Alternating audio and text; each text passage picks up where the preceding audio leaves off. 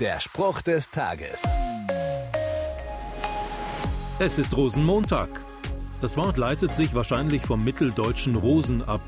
Das heißt so viel wie wilder oder toller Montag. Heute geht's also in den Karneval- und Faschingshochburgen Deutschlands wild und toll zu.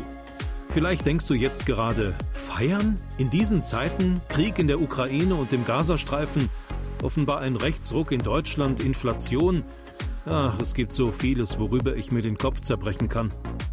Und da ist es wichtig, einen Ausgleich zu schaffen. Vielleicht gerade ja heute. In der Bibel lese ich, alles auf der Welt hat seine Zeit.